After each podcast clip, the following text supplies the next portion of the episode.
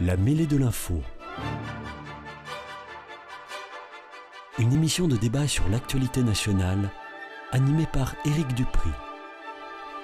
Bienvenue à tous à l'écoute de la mêlée de l'info où je salue ceux qui ont accepté de débattre une nouvelle fois des sujets à la une de l'actualité nationale tout d'abord, Myriam Martin, enseignante, membre de la France Insoumise et de la NUP, ex-conseillère régionale d'Occitanie. Je salue également Guillaume Agulot, fonctionnaire territorial au Conseil départemental de la Haute-Garonne, membre du Printemps républicain, et Jean-Baptiste de Scorail, adjoint maire de Toulouse, conseiller départemental de la Haute-Garonne, membre du parti Les Républicains. Bienvenue aussi à vous trois. Merci d'être fidèles au rendez-vous de la mêlée de l'info. C'est le grand sujet politique et, social de la semaine. Même si c'est un serpent de mer depuis longtemps maintenant, Emmanuel Macron a remis il y a quelques jours sur la table le chantier de la réforme des retraites. Et il semble bien décidé cette fois-ci à ce que cette réforme se fasse pour qu'elle entre en vigueur d'ici l'été prochain. C'est en tout cas ce qu'il a dit. Il a indiqué que le gouvernement devra rapidement définir la méthode à suivre pour y parvenir notamment à partir d'un avis du comité de suivi des retraites chargé de faire des propositions pour garantir l'équilibre du système. Au cœur de cette réforme, il y a aussi les questions de l'allongement de la durée de cotisation ou du recul de l'âge de départ à la retraite à 64 ou 65 ans. Bref, quelle que soit la méthode et le projet retenu, nous reviendrons plus tard sur ces aspects-là, Considérez-vous que le moment est bien choisi pour relancer ce chantier et qu'il y a en effet urgence à réformer notre système de retraite? Myriam Martin. Euh, sans surprise, je vais vous dire qu'il n'y a pas urgence de réformer le système de retraite. Je, reviendrai sur ce qu'on peut faire aujourd'hui sur le système de retraite. Il faudra peut-être faire quelques rappels historiques sur euh, ce droit extraordinaire qui a été euh, un droit acquis après la Seconde Guerre mondiale, qui fait que tout le monde a le droit au repos et euh, je rappelle qu'il y a eu une époque où on pouvait prendre la retraite à 60 ans. Cette période a été assez courte, mais elle a existé. Euh, donc, il n'y a pas urgence, mais pour Emmanuel Macron, il y a euh, une volonté, encore une fois, de passer en force sur ce sujet. Et le moment est peut-être mal choisi, mais peut-être mal choisi surtout pour lui, parce qu'il il ne vous a pas échappé qu'il y a eu énormément de monde aujourd'hui en manifestation à Toulouse et dans la plupart des grandes villes de France et que beaucoup de nos concitoyens, une majorité par ailleurs, une grande majorité, refusent effectivement qu'on allonge la durée euh, du temps de travail et qu'on parte à la retraite à 64 ou 65 ans, et notamment parce qu'il faut le dire aussi, euh, pour soi-disant euh, financer les différents budgets nécessaires pour nos services publics, pour que le but quand même de la retraite et de cotisation retraite qu'on paye tous les mois, ça n'est pas cela, c'est bien d'assurer une retraite à tous nos concitoyens et concitoyennes dans ce pays. Donc évidemment, sans surprise, euh, on s'oppose fortement et on va continuer à le faire euh, à cette, euh, cet acharnement d'Emmanuel Macron à passer en force hein, sur ce sujet-là, y compris sur les méthodes choisies, peut-être qu'on pourrait y revenir. C'est un problème démocratique, encore une fois avec lui. Et aujourd'hui, ben, écoutez, j'ai envie de dire une chose quand on parle des retraites et de l'allongement possible de départ en retraite, c'est que de tout temps, l'individu, homme ou femme, s'est battu pour améliorer ses conditions de vie. Et ça passe par effectivement euh, une retraite, euh, non pas, et pour nous c'est 60 ans, hein, non pas donc à 62, c'est à 60 ans, mais de travailler moins pour pouvoir vivre plus longtemps et profiter pleinement de ce temps qui nous reste à vivre. Et c'est pas du temps perdu, c'est pas du temps inutile, c'est du temps tout simplement pour vivre avec les siens, avec euh, dans la société, les retraités ont leur place. Et c'est extrêmement euh, inquiétant que la seule chose que veuille faire aujourd'hui Emmanuel Macron, c'est de passer en force sur ce sujet-là, euh, malgré quand même euh, les oppositions très fortes qui sont dégagées, et y compris les luttes que nous avons connues juste avant le Covid sur ce sujet, encore une fois, de, de, la retraite. Donc on se battra, voilà. On se battra à l'Assemblée, on se battra dans la rue.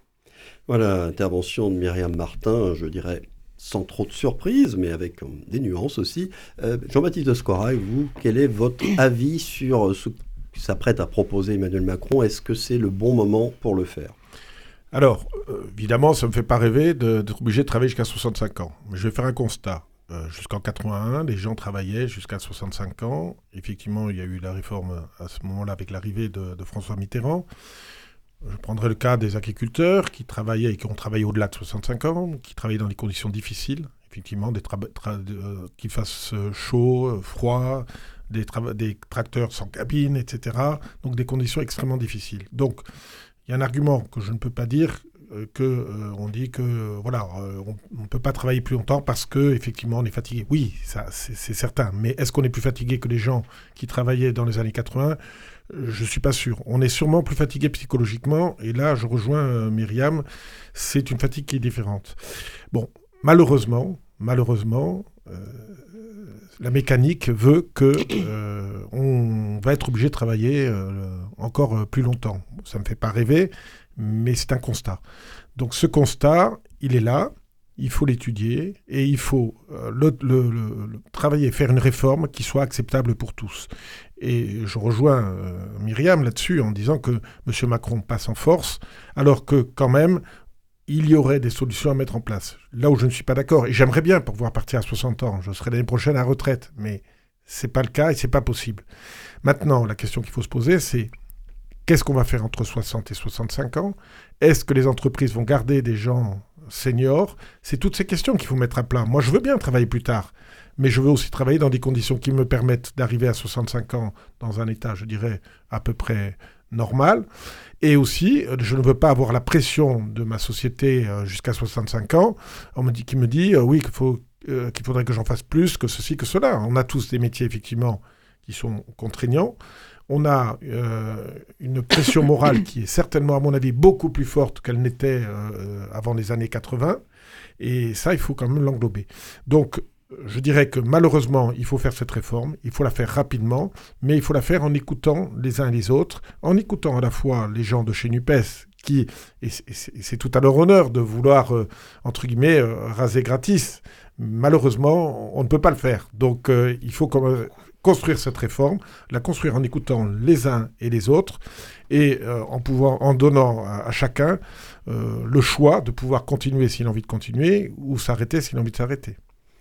Guillaume Agulot, après ces deux premières interventions, euh, on a bien marqué les différences entre nos deux premiers interlocuteurs.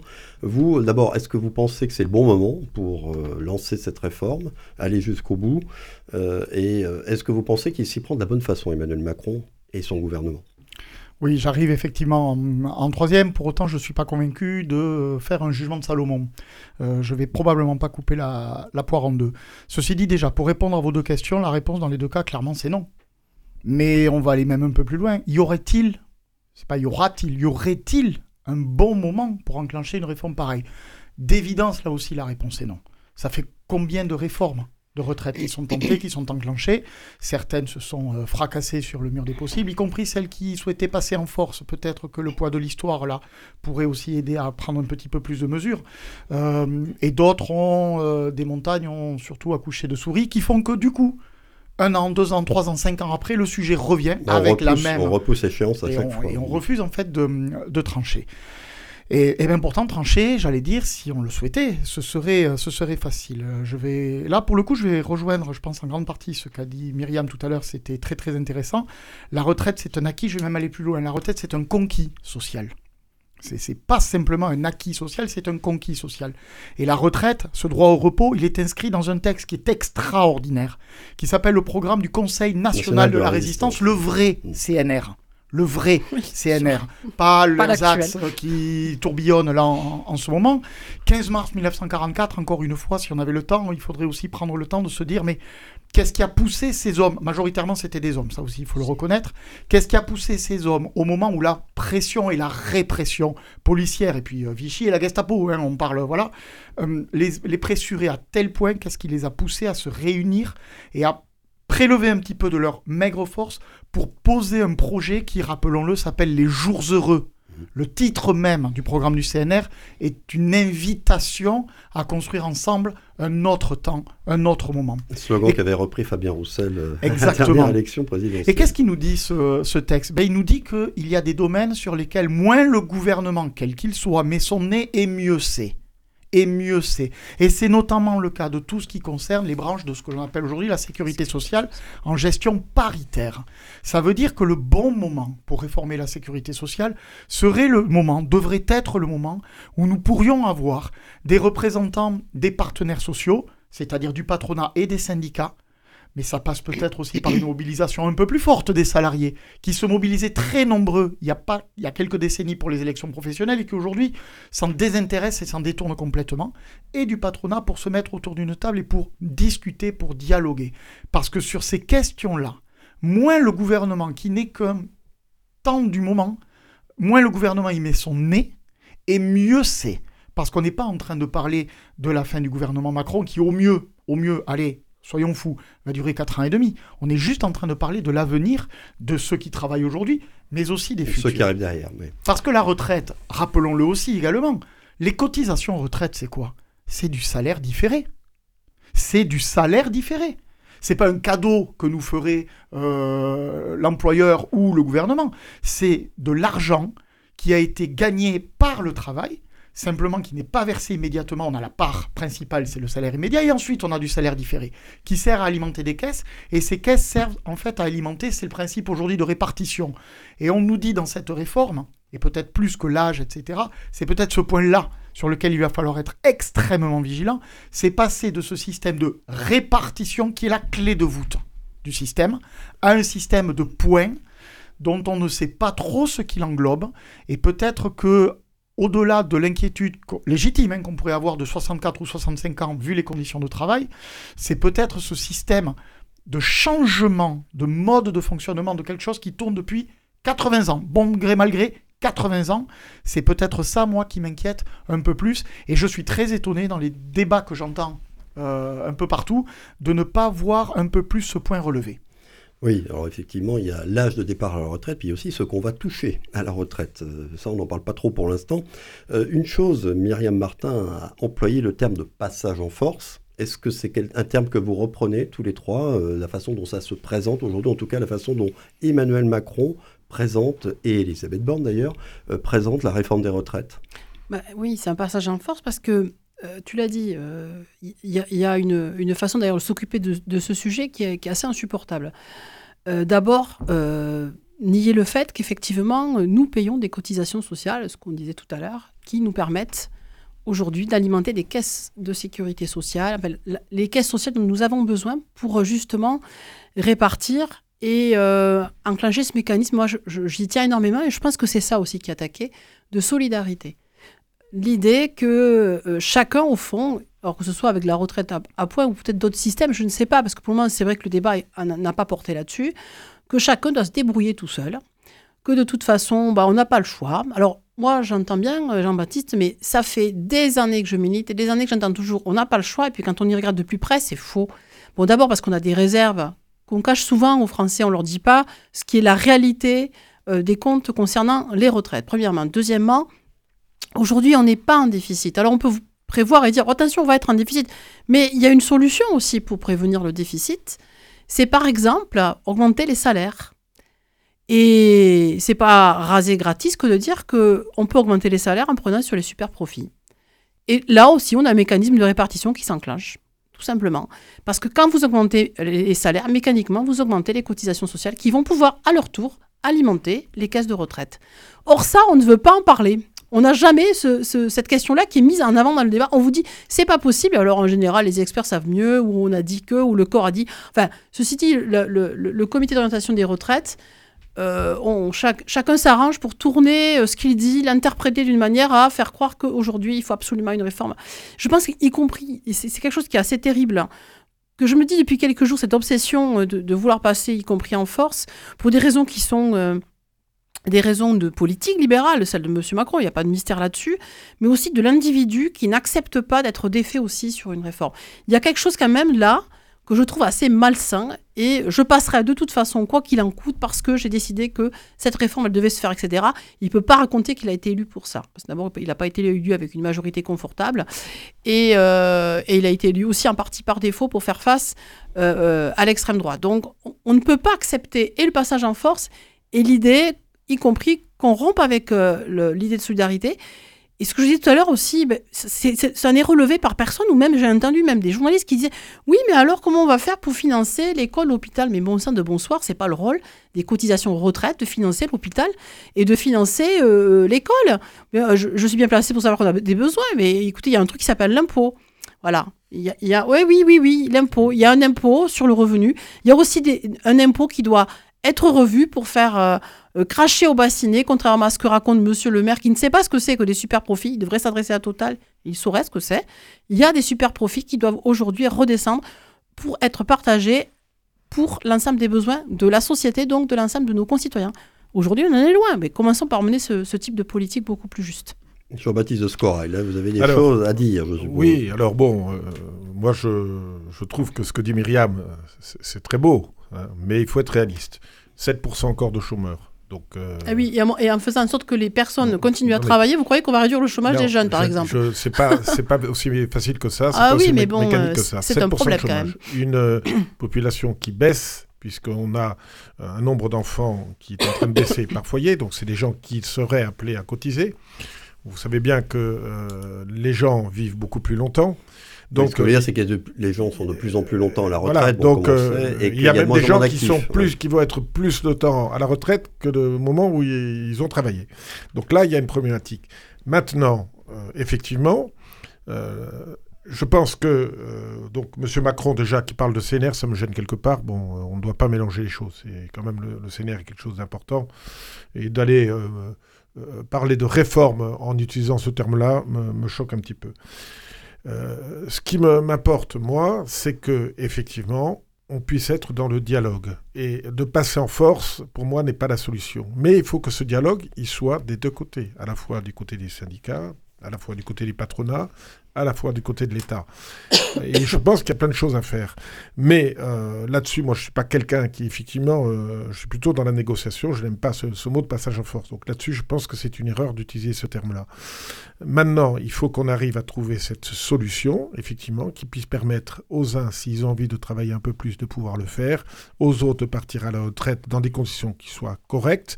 Mais effectivement, ça va être difficile de dire à tout le monde, ben, vous allez partir à 60 ans avec le meilleur salaire possible à la retraite, et on peut pas, on ne va pas pouvoir le payer. Alors, ce qui me, me différencie de manière importante, Myriam a peut-être raison sur la répartition des richesses, mais de dire que taxer les super profits, c'est pas la solution pour moi. Effectivement. euh, C'est pas la seule. C'est pas la seule, oui. une. Mais C'est une partie de la euh, solution. Je pense qu'effectivement, la répartition des richesses, j'ai toujours été pour. Je pense que là-dessus, les entreprises doivent le faire, plus le faire. Les salaires n'ont pas augmenté. Et euh, quand on dit qu'il y a une grosse augmentation des salaires, bah, moi je, le vois euh, partout, ça n'augmente pas. Quand on voit que euh, moi, mes salariés ils sont, qui arrivent en début de poste, ils sont payés comme s'ils l'étaient, je dis toujours cet argument, comme je l'ai été moi quand je suis arrivé en 1990 euh, au boulot, il y a quand même quelque chose qui, tourne pas rond. Mais euh, là-dessus, il faut qu'on arrive à trouver un, un système qui soit, euh, qui, qui soit, euh, qui soit valide dans le temps et qui puisse nous permettre effectivement d'avoir une, une vie décente. Alors, est-ce que ça doit être 62, 63, 64, 65 Ça, c'est à chacun et, euh, de discuter, de voir ce que l'on peut faire. Maintenant, d'imposer, effectivement, ça me gêne quelque part. Et et- et il y a plein de choses sur lesquelles on, on peut travailler. On peut travailler, effectivement, sur, sur l'âge de départ, mais de dire, bon, voilà, on va revenir à 65. Euh, Est-ce qu'il faudrait moduler en fonction de la pénibilité de certains métiers, comme, comme certains le, bon, Ouais, le, le alors, demande euh, mais euh, Enfin, moi, je, je l'ai dit au bon, départ. ça veut c'est dire que créer de nouveaux Avant régimes 81, les spéciaux. métiers étaient beaucoup plus pénibles, honnêtement, que ce soit les mineurs, les agriculteurs, etc. Maintenant, et, et- et je, je réponds là-dessus, il y a une pénibilité morale qui est très forte. Ça, c'est vrai. Donc ça, il faut l'englober. Mais comment va-t-on faire la différence entre, alors effectivement, un maçon qui travaille extérieur, ou même un commercial dans la société dans laquelle je travaille, qui travaille à 5 heures du matin, euh, et, systématiquement, etc., qui doit faire des kilomètres pour aller sur son lieu. Comment va-t-on trouver ce, ce terme pénibilité? Et c'est pas juste, parce que vous aurez des gens qui considéreront que leur travail est plus pénible que d'autres. Moi, je crois que ce critère-là, c'est un critère qui est compliqué à mettre en œuvre. Par contre, effectivement, pourquoi pas par branche, essayer de trouver et de se dire, ben voilà, euh, telle branche, on peut essayer de travailler un peu plus tard. Est-ce que, euh, je dirais, les conducteurs de train ou les choses comme ça peuvent pas augmenter leur temps de travail? Est-ce que peut-être remettre un peu tout ça euh, À plat. sur- à plat, et même, même les forces armées. Alors ça les agace quand je dis ça, mais c'est vrai que d'arriver à 15 ans, de pouvoir toucher, alors elle est faible leur Ouais, retraite, oui, oui. leur retraite, est-ce que c'est la solution? Est-ce qu'on ne pourrait pas faire, euh, euh, est-ce qu'on pourrait pas attendre un, un âge euh, limite pour pouvoir trouver, toucher cette, cette retraite? Il y a plein de choses qu'il faut mettre à plat. Et je pense que avant de passer en force, essayons de, de- de mettre tout à plat dans le dialogue, mais malheureusement, euh, on ne pourra pas éviter de travailler un peu plus. Ça, c'est clair que pour moi, c'est mathématique. C'est dommage, mais c'est comme ça. Parce que l'espérance de vie a augmenté. Bah, l'espérance de vie a augmenté. Bon, moi, ça me fait pas rêver, on travaille jusqu'à 65 ans. C'est pas tout à fait juste aujourd'hui sur l'espérance de vie. Je dirais quelques mots là-dessus tout à l'heure. Ça peut s'inverser la courbe, effectivement. Oui. Euh, Guillaume Agulot, vous, sur l'affaire du, passage en sur force, le passage en force. Euh, Madame Borne a laissé entendre qu'elle pourrait éventuellement avoir recours au 49.3, par exemple. Euh, pour moi, le premier passage en force, c'est d'avoir squeezé délibérément la structure prévue par notre Constitution qui aurait dû être la destinatrice, destinataire pardon, excusez-moi, de ce débat, c'est-à-dire l'Assemblée nationale. L'Assemblée nationale, c'est la représentation nationale.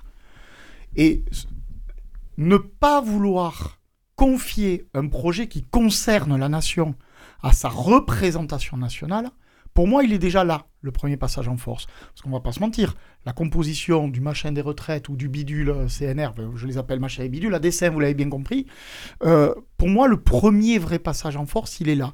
Ça montre aussi, pourrait-on penser, hein, pourquoi pas, extrapolons jusqu'au bout, le degré de confiance aujourd'hui que la présidence de la République, ne, pour ne pas citer simplement tel ou tel individu, mais que la présidence de la République accorde à la représentation nationale. Et c'est peut-être un des effets euh, pervers, je ne sais pas, en tout cas mécanique, lié à l'inversion du euh, calendrier lorsqu'on a décidé que la fonction présidentielle était supérieure à la fonction de représentation nationale, ce qui était pourtant le mode de le principe de fonctionnement de notre Ve République. Bon, ça c'est premier passage en force. Le deuxième passage en force, ben, j'allais dire oui, c'est ce que hum, Madame euh, Borne explique, le 49.3. Sincèrement, ça va pas m'empêcher de dormir et je vais pas me mettre à trembler des genoux, euh, à entendre Madame Borne, ça peut-être pour des questions de, fraîcheur à 19 degrés, voire moins, mais pas pour ça. Parce que ben, là, on va être sur une question de bénéfice-risque. Euh, faire passer un texte par ce biais-là, c'est possible, mais il y a d'autres moyens de faire passer le texte, y compris en le scindant en deux. La modification de l'âge et la suppression des régimes spéciaux, parce que le cœur du problème, on l'a pas encore évoqué, mais c'est ça, très clairement. Il y a des moyens de le faire autrement. Euh, alors que le 49.3, c'est une arme à double tranchant, et il ne vous aura pas échappé qu'un des deux tranchants est nettement plus émoussé que l'autre. C'est-à-dire que le risque, là, y compris pour la majorité présidentielle, en clair la motion de censure, il est une réalité. Il suffit, même dans les rares alliés objectifs de M. Macron et du, parti de M. Macron à l'Assemblée nationale, ça commence à ruer, euh, et pas comme peu. Euh, même à l'intérieur de sa majorité. Et même à hein. l'intérieur de sa majorité. Euh, moi, quand j'entends M. Bérou énervé, alors ça, c'est quand même assez étonnant. C'est un des miracles, j'allais dire, de, de, de, ce débat. Il a réussi à nous énerver, M. Bérou. Je ne sais pas depuis combien de temps c'était pas arrivé. C'est une fois où un gamin, je pense, voulait lui faire les poches, on l'avait vu un peu à la télé, mais depuis, non. C'est depuis, on était revenu dans un, dans un palois très, euh, très placide.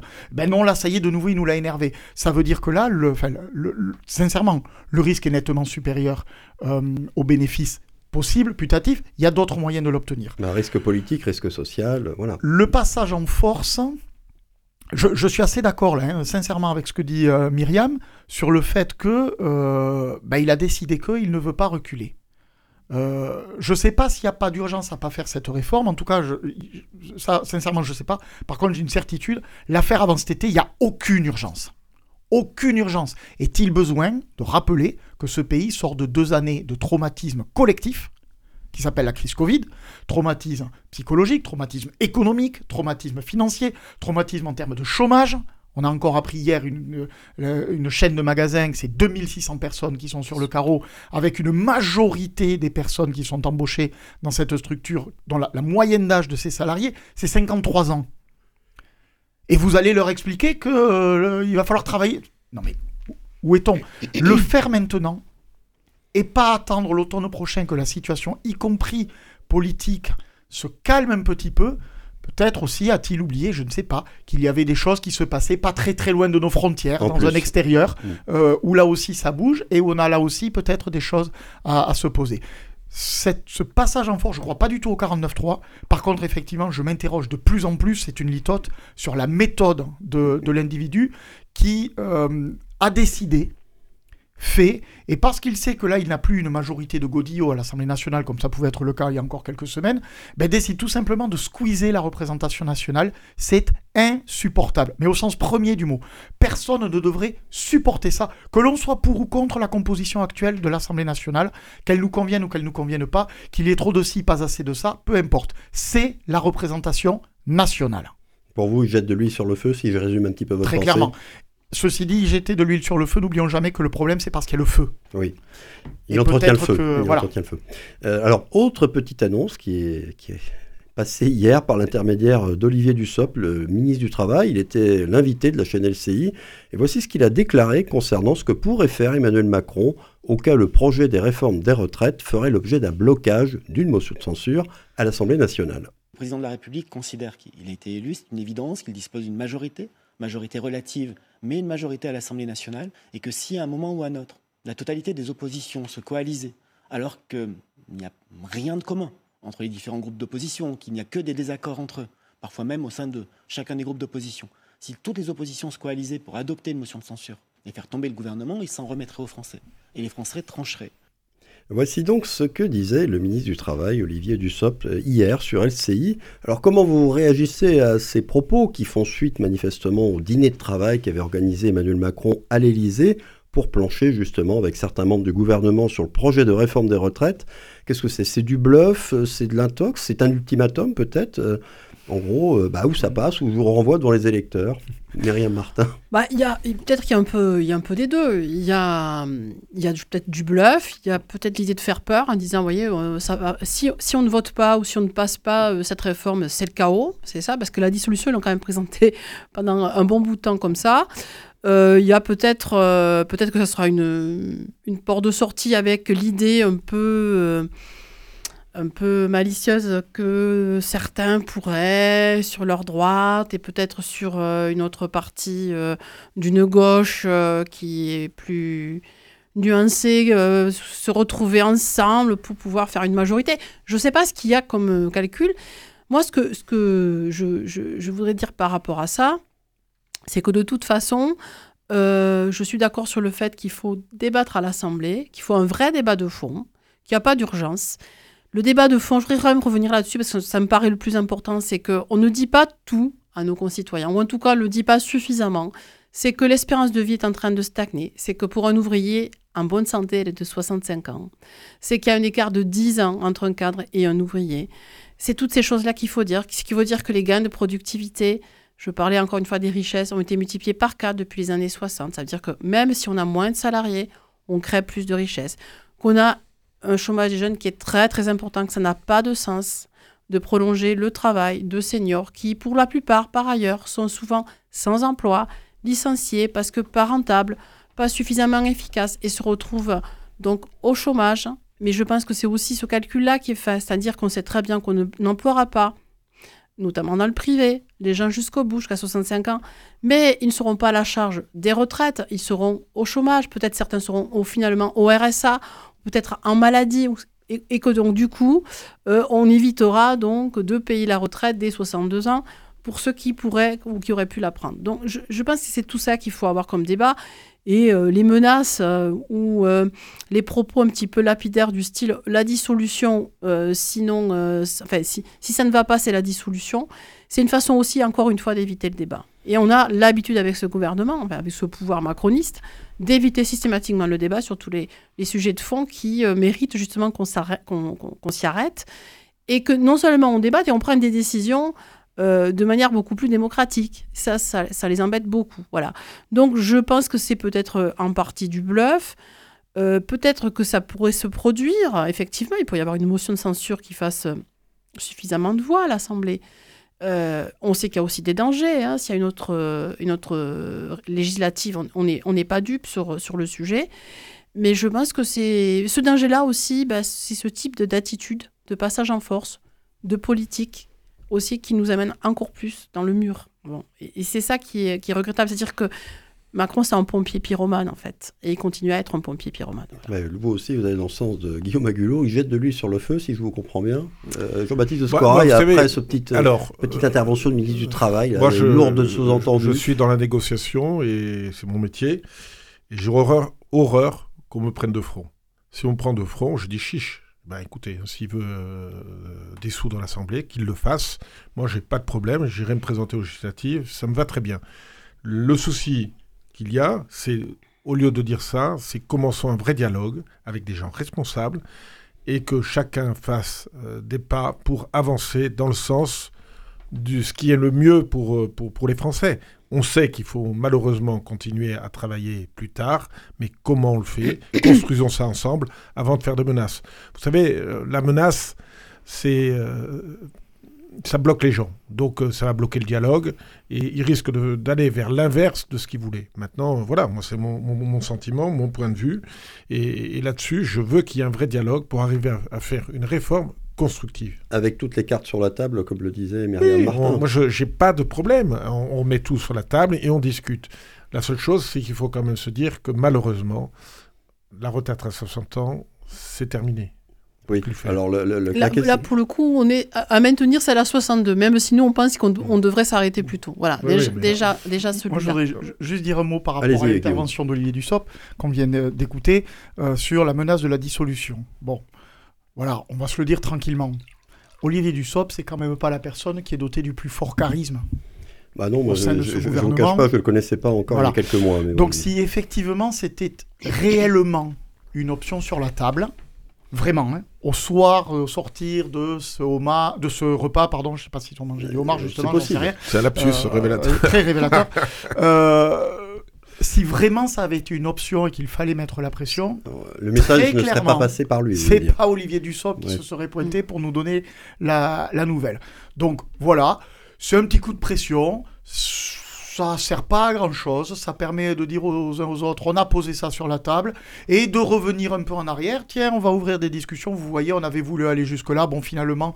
Après, c'est leur, rôle. Hein. Vous savez, quand on fait des négociations, on, lance l'ancrage qui est loin. Mais bien sûr. Donc je pense que entre ce qu'ils ont lancé et ce qu'ils veulent faire, il y a quand même une marge de discussion. Eh ben, prenons-la, cette marge. Et je vais aller même jusqu'au bout du bout. Je trouve de plus en plus qu'Olivier Dussopt a une tête de fusible. Allons bon, le pauvre Olivier Dussopt, si j'avais su, j'aurais pas diffusé cet extrait. Nous allons rester là pour ce premier débat. Un projet de loi sur la réforme des retraites devrait être soumis au vote de l'Assemblée nationale d'ici la fin de l'année, d'ici dixit notre président de la République. Inutile de préciser que nous aurons l'occasion d'en reparler dans cette émission. Nous allons souffler une vingtaine de secondes. On se retrouve ensuite tous les quatre pour un autre débat. Restez bien à l'écoute de Radio Présence. À tout de suite.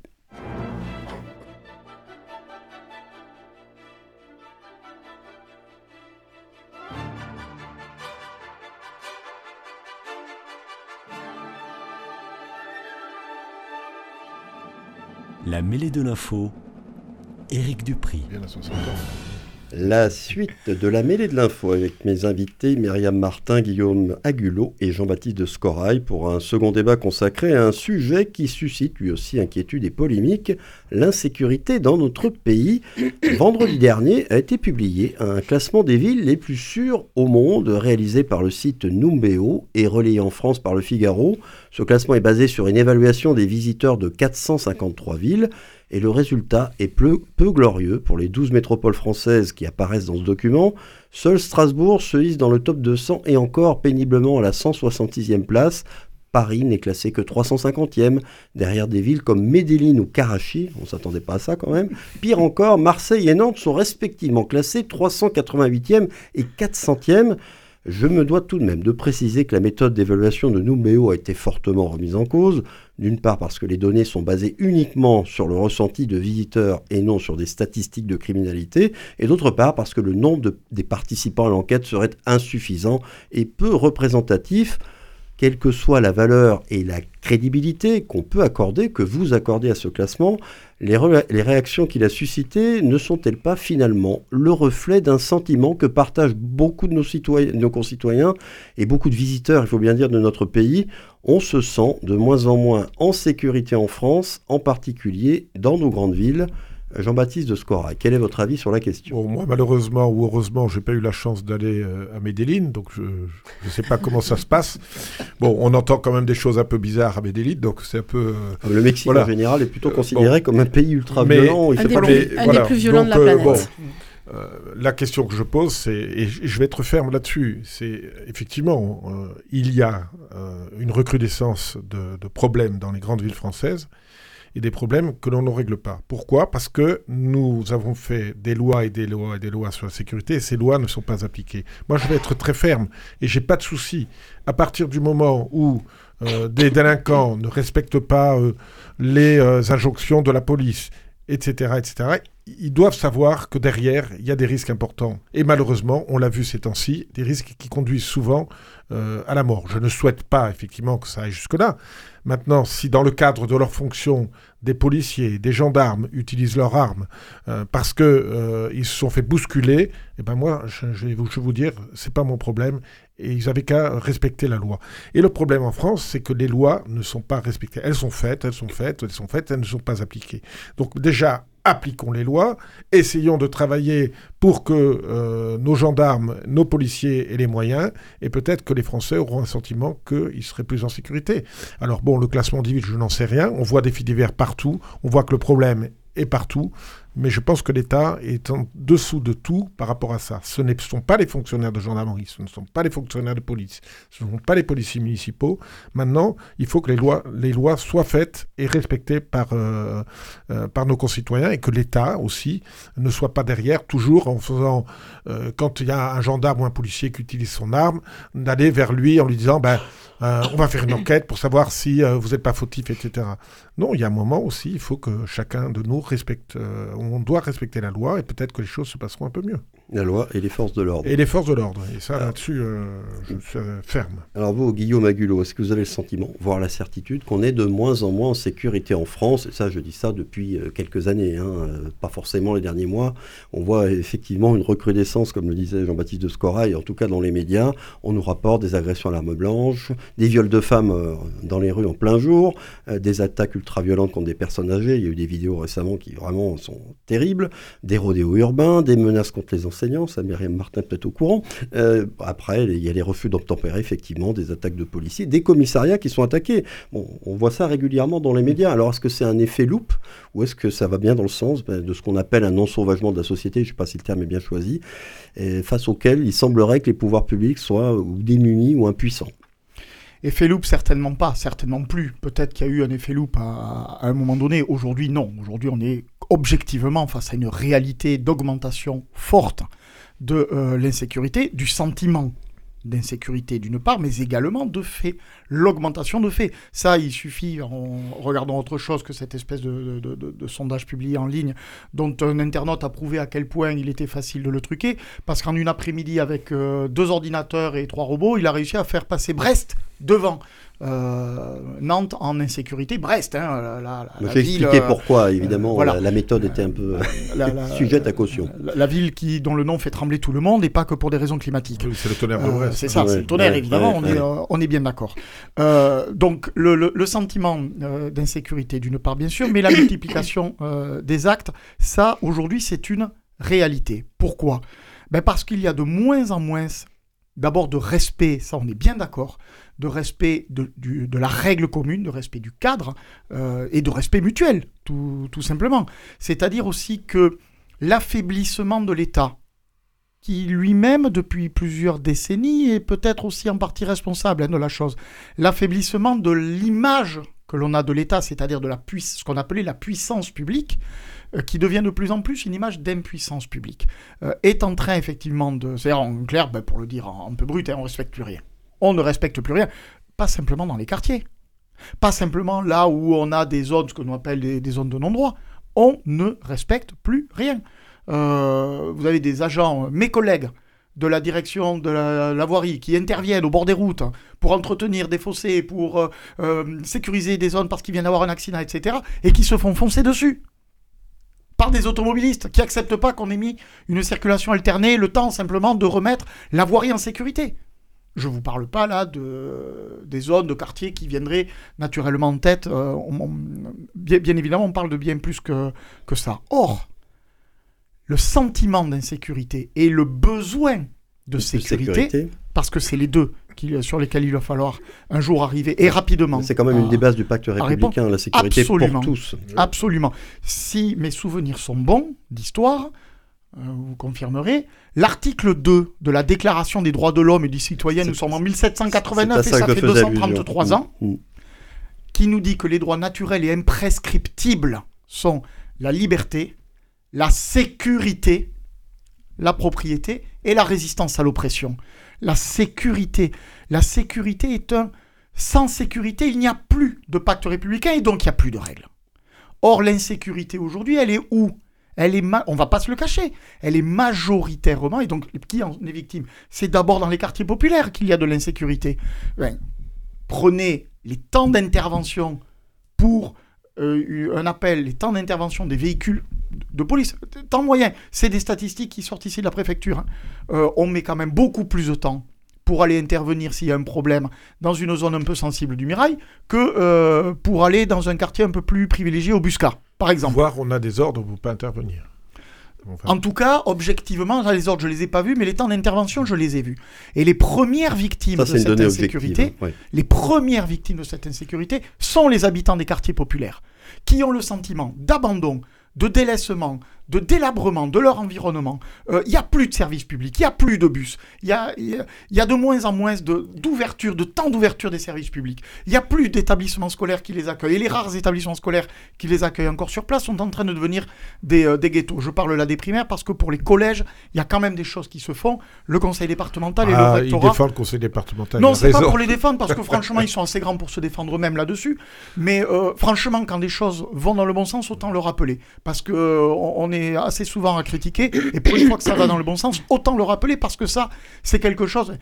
Libé, Libé, qui est pas forcément, hein, pas forcément été toujours très très ouvert par rapport à cette politique de la mixité scolaire, a publié en début de rentrée scolaire un dossier où en gros la, thématique sur les six pages, c'est de dire mais pourquoi on fait pas ça plus vite, plus souvent ailleurs? Parce qu'effectivement, ça donne des résultats tous? Non. Est-ce qu'on va tout régler? Non. Mais qu'est-ce qu'on a fait par ce biais-là? On a remis de la sécurisation, et là par le biais de l'école, dans des quartiers où les personnes en avaient de moins en moins.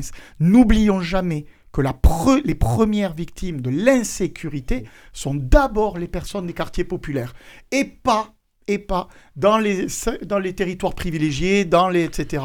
Et pourtant, c'est là que la police va intervenir en premier et va déployer le plus de moyens. Les statistiques de temps d'intervention euh, par euh, zone, quand vous regardez ces chiffres-là, c'est, sur Toulouse, hein, je vous parle, sur la métropole de Toulouse, c'est effarant.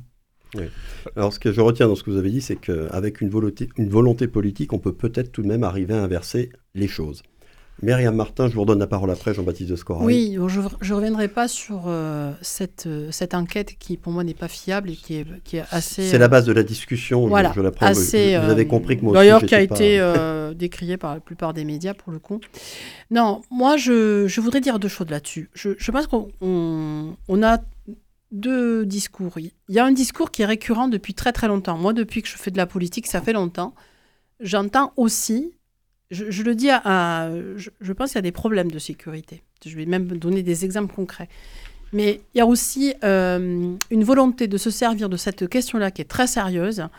Euh, elle sert de levier souvent pour euh, faire de la démagogie et des démonstrations parfois qui n'en sont pas, pour accuser euh, toujours les mêmes, etc., qui seraient susceptibles d'être euh, responsables d'eux, pour dire que l'État est trop faible, pour dire que la police, euh, elle n'a pas les moyens, qu'on n'applique pas les lois, etc. Je pense que c'est quand même beaucoup plus compliqué que ça, et je pense qu'il faut arrêter de, de, jouer avec cette, cette question-là pour souvent des fins, à des fins souvent très politiciennes. Je pense qu'il faut prendre le sujet à bras, à, à bras le corps de manière très sérieuse.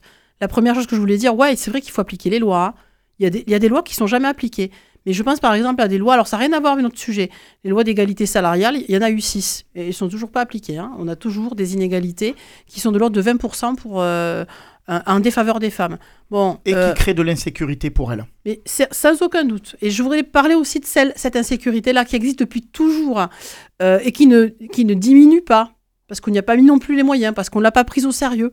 C'est celle qui touche les femmes. Et c'est pas que les femmes qui sont effectivement agressées ou euh, violentées ou euh, victimes de, de, personnes qui pourraient les agresser parce que c'est le tard le soir, parce qu'il fait nuit, etc. dans la rue. C'est pas que ça. L'insécurité aussi, c'est effectivement, euh, c'est celle que des, des, dizaines de milliers, centaines de milliers de femmes connaissent notamment, et qui vont parfois bah, trouver la mort sous les coups de leur conjoint. Il y en a eu encore 122 cette année. On n'a pas diminué depuis 2013 quasiment. Donc cette insécurité-là aussi, il faut la prendre à bras le corps. Et c'est pas qu'une et, celle qui touche les femmes en général, ce que ce que vous disiez hein, sur les agressions, sur moi je l'ai connu ça en tant que femme, plus jeune femme, combien de fois j'ai pu être importunée, voire agressée par des hommes. Et c'est pas qu'une histoire d'insécurité dans le sens où on l'entend, c'est-à-dire avec des certains quartiers où c'est chaud. C'est pas que ça, c'est les rapports de domination. Et on est dans une société super violente. C'est une société qui est très violente. Oui, il y a un problème de respect, par exemple. On est dans une société qui euh, euh, finalement nous, donne nous délivre des messages qui ne vont pas. On peut écraser, on peut être plus fort, on peut être le plus fort, on doit être le plus fort, et le plus fort en particulier quand on est un garçon, etc. Et, euh, et puis on crache sur, sur des corps de métier, on crache sur les policiers, on crache sur les profs. Ça fait moi 24 ans, 27 ans pardon, que j'enseigne. On crache sur les profs. Et le premier d'ailleurs qui a craché dessus de manière absolument virulente, c'est Allègre en 2000. Et depuis qu'on a craché sur les profs, ouais, il y a de l'irrespect. Vous vous faites malmener par les élèves, mais vous faites aussi malmener par des parents d'élèves. J'allais venir. Oui, ça, c'est effectivement. Et, ça, et ça c'est parce qu'on est dans une société où l'idée même, euh, peut-être euh, d'égalité, de justice sociale, ces idées-là, elles sont aujourd'hui à la traîne. Et il faut les remettre en avant. Et effectivement, il faut mettre de la justice aussi. Dans des quartiers aussi difficiles où on aurait sans doute moins de violence si on avait des services publics, si on avait de l'activité économique, si on n'avait pas de discrimination à l'embauche, de discrimination pour accéder à un logement. Je pense que c'est très important. Et des moyens, oui. Des moyens, même aussi dans la campagne, il y a des problèmes. Hein. Moi, euh, quand j'entends Darmanin ce matin qui explique qu'il va remettre je ne sais pas combien de gendarmerie alors que euh, les mêmes les ont détruites euh, sur les 10 et 15 dernières années, ça me fait mourir de rire. Bon, donc il y a un double discours qui ne va pas. Voilà. Là aussi, Jean-Baptiste, posons les choses de manière mmh un peu, un peu à plat pour discuter de manière sérieuse et pas se servir de l'insécurité comme un épouvantail au moment notamment des élections. Alors c'est intéressant que vous abordiez maintenant ces, ces sujets-là parce que apparemment vous êtes tous d'accord pour dire que la violence, l'insécurité grandissent dans notre pays dans nos grandes métropoles en particulier, mais aussi dans les campagnes. On n'est pas à l'abri, effectivement. Alors, les causes, Myriam Martin en a pointé euh, quelques-unes, mais vous, Jean-Baptiste de Scora, bah, quelles causes vous voyez je pense Et si on identifie les causes, quelles solutions on apporte Alors, je, vais, je, vais, donner un exemple, mais je pense qu'il y a un problème d'éducation. C'est que les parents ont abandonné l'éducation, et l'éducation, c'est primordial. C'est-à-dire qu'un enfant, ben, il faut lui dire ce qu'on peut faire, ce qu'on peut pas faire. Euh, aujourd'hui ou hier, il y a eu un fait divers où un chauffeur de bus euh, a arrêté son bus parce que les enfants euh, foutaient la pagaille dans le bus. il arrive vers un enfant qui lui fait un doigt d'honneur. Donc il lui a filé une claque, ce qui me paraît peut-être pour, moi mais non pas excessif compréhensible mais compréhensif je veux dire on va mmh, pas mmh. bon parce que maintenant effectivement on n'a plus le droit de donner des claques mais enfin celles de sont données à, à, bon escient je pense que et figurez-vous que la, la mère de ce garçon a été porté plainte à la gendarmerie. La gendarmerie a refusé de, prendre la plainte. Alors je ne sais pas pourquoi elle a refusé, mais moi je trouve que au moins, si c'est pour le fait que euh, ce garçon qui a fait un doigt d'honneur ait reçu une, claque, moi je pense que les gendarmes ont eu du bon sens. Mais ça c'est mon point de vue. Donc il y a un gros travail là-dessus d'éducation. Euh, moi, je, je, suis d'accord avec Myriam. Les profs, il n'y a plus de respect, alors que on va pas dire on est pas on est peut-être des vieux cons mais nous on respectait les profs on se levait. mais, mais, mais, les gouvernements ont, ont, contribué à, complètement euh, discréditer le corps professoral. ben on, est d'accord on est d'accord. Ce que l'on voit maintenant c'est que malheureusement ben, euh, les enfants, on essaie de les mettre dans les écoles privées, mais maintenant les écoles privées, c'est pareil que, toutes les écoles. Hein. C'est le même problème. Il n'y a plus de différence. Sauf maintenant, le privé d'excellence, demandez à notre ministre de l'Éducation nationale. Maintenant, on est en train de créer une autre, une troisième école, qui sont les écoles hors contrat, où euh, vous avez effectivement la possibilité d'avoir des gens qui sont encadrés, etc. Mais est-ce que c'est la solution? Je ne pense pas. Mais euh, donc, il y a là-dessus, effectivement, l'État a abandonné un certain nombre de choses. Et je pense qu'il faut les remettre en place. Alors bon, je ne sais pas si c'est systématiquement l'augmentation des services publics partout. Le service public, c'est important, il faut l'avoir, les transports dans les campagnes, etc. Mais euh, il y a un moment aussi, l'éducation que doivent donner les parents aux enfants, quand on a des enfants, c'est pas anodin. C'est sûr que si on fait des enfants pour les allocations familiales, ça devient compliqué. Voilà, il faut éviter ce type de caricature, Jean-Baptiste. Non, mais j'exagère, je, le sais que j'exagère, mais je le problème. C'est beaucoup plus compliqué. non, ça. mais je, bien sûr que je, je, dis ça parce que c'est facile de le dire, etc. Bon, les allocations braguettes, euh, c'est pas, c'est pas la réalité. Euh, mais je pense que les parents, il faut quand même qu'ils soient capables aussi d'élever les enfants. Et là-dessus, je vous rejoins aussi. C'est intolérable. Moi, euh, mes parents, la première chose qu'ils m'ont dit, Une fois, j'ai foutu une claque quand j'avais 7 ou 8 ans à ma sœur. Je m'en suis pris deux de mon père en disant Tu ne frapes jamais une femme. Ben oui, mais c'est la réalité. Et, je l'ai appris aussi. Et on m'a appris à respecter l'autre. Et c'est intolérable de voir tous les jours des femmes mourir. Alors, je ne sais pas s'il y en a plus qu'avant. Moi, j'ai l'impression que maintenant, grâce aux médias, on, voit qu'il y en a beaucoup plus. Je n'en sais rien. mais, sur les chiffres, c'est à peu près la même chose depuis 2013. On est autour de 130. c'est euh, intolérable. Et ça, ça fait partie de l'éducation un homme, il n'est pas supérieur à une femme. C'est pas que l'éducation, c'est les rapports de domination quand même. Oui, mais enfin bon, ça fait partie ah, de l'éducation aussi. Le rapport de... du social. oui, mais le rapport de domination aussi, ben, c'est moi, mes parents, ils m'ont appris à respecter les autres. Et donc, le rapport de, domination, il faut le mettre dans sa poche. Hein, et euh, effectivement, euh, moi maintenant, euh, j'ai les moyens de le faire, ben, tant mieux. Mais mes filles, quand elles sortent le soir, eh ben, elles repartent avec un Uber. Et, et elles ont la chance de pouvoir prendre un Uber. Et les autres alors je fais un peu de pub, mais et les autres, qu'est-ce qu'elles font? Non, c'est elles se font agresser, mais c'est intolérable. On ne doit plus pouvoir euh, avoir, euh, euh, je dirais, deux vitesses par rapport à ça. Je crois qu'il y a un gros travail aussi d'éducation, c'est ce que je dis, je, le redis, à faire, et d'aide aux parents, parce que si vous voulez, on ne peut pas continuer comme ça. Bon. Guillaume Agulot, vous, les causes de la montée de l'insécurité, bon, cette dérive qui existe depuis, depuis des années. l'insécurité, on en parle depuis les années 80-90, hein, mais ça s'est pas arrangé depuis. Euh, les causes et puis les solutions, quelles seraient-elles? Alors l'éducation, oui, bien sûr, mais...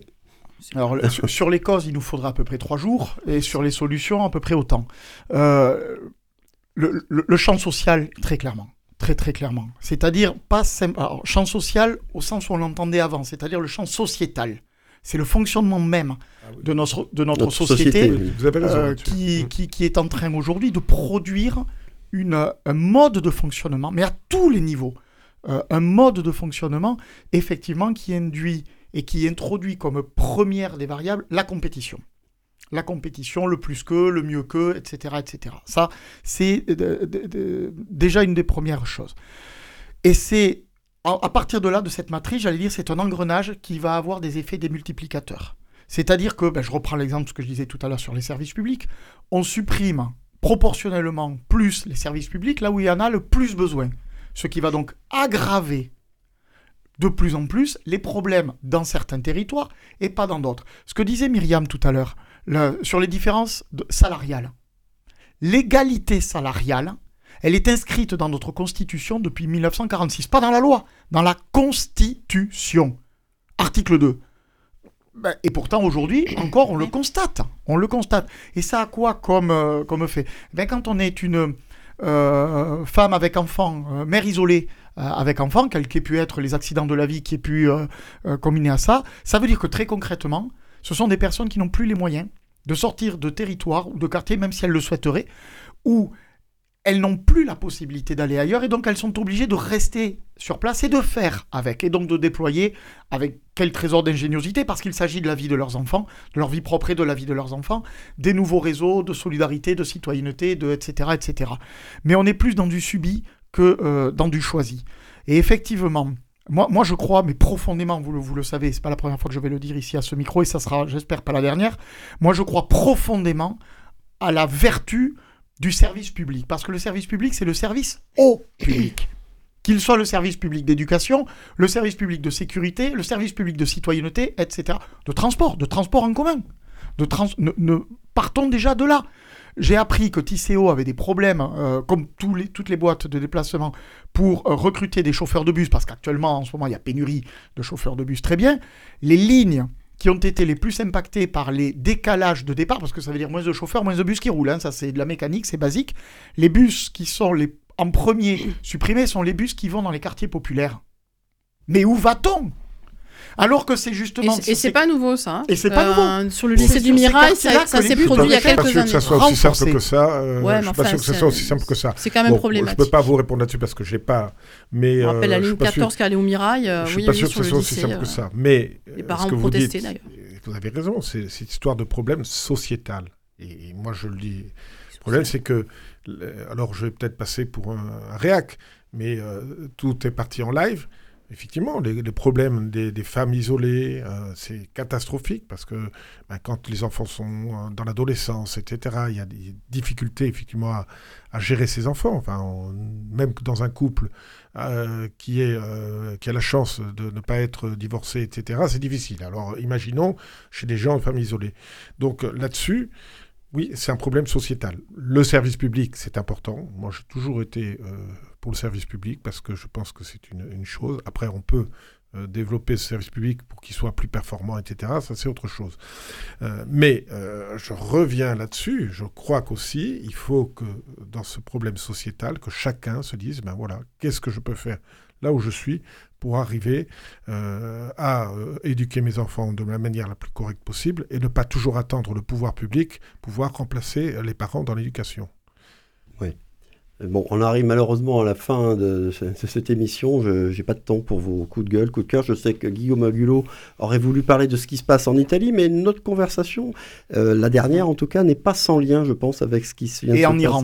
en Italie, en Iran ou ailleurs. Euh, oui, euh, ça se retrouve après dans les urnes lorsque la sécurité, entre autres, n'est pas respectée pour tout le monde. C'est donc terminé pour ce 86e numéro de la mêlée de l'info. Un grand merci à tous les trois d'en avoir été une fois encore les invités. Tous mes remerciements aussi à Coraline Camebrac pour la réalisation. Le podcast est disponible et téléchargeable comme d'habitude dès maintenant sur le site de Radio Présence. Et merci à vous tous, chers auditeurs, de votre fidélité à ce rendez-vous hebdomadaire. À la semaine prochaine.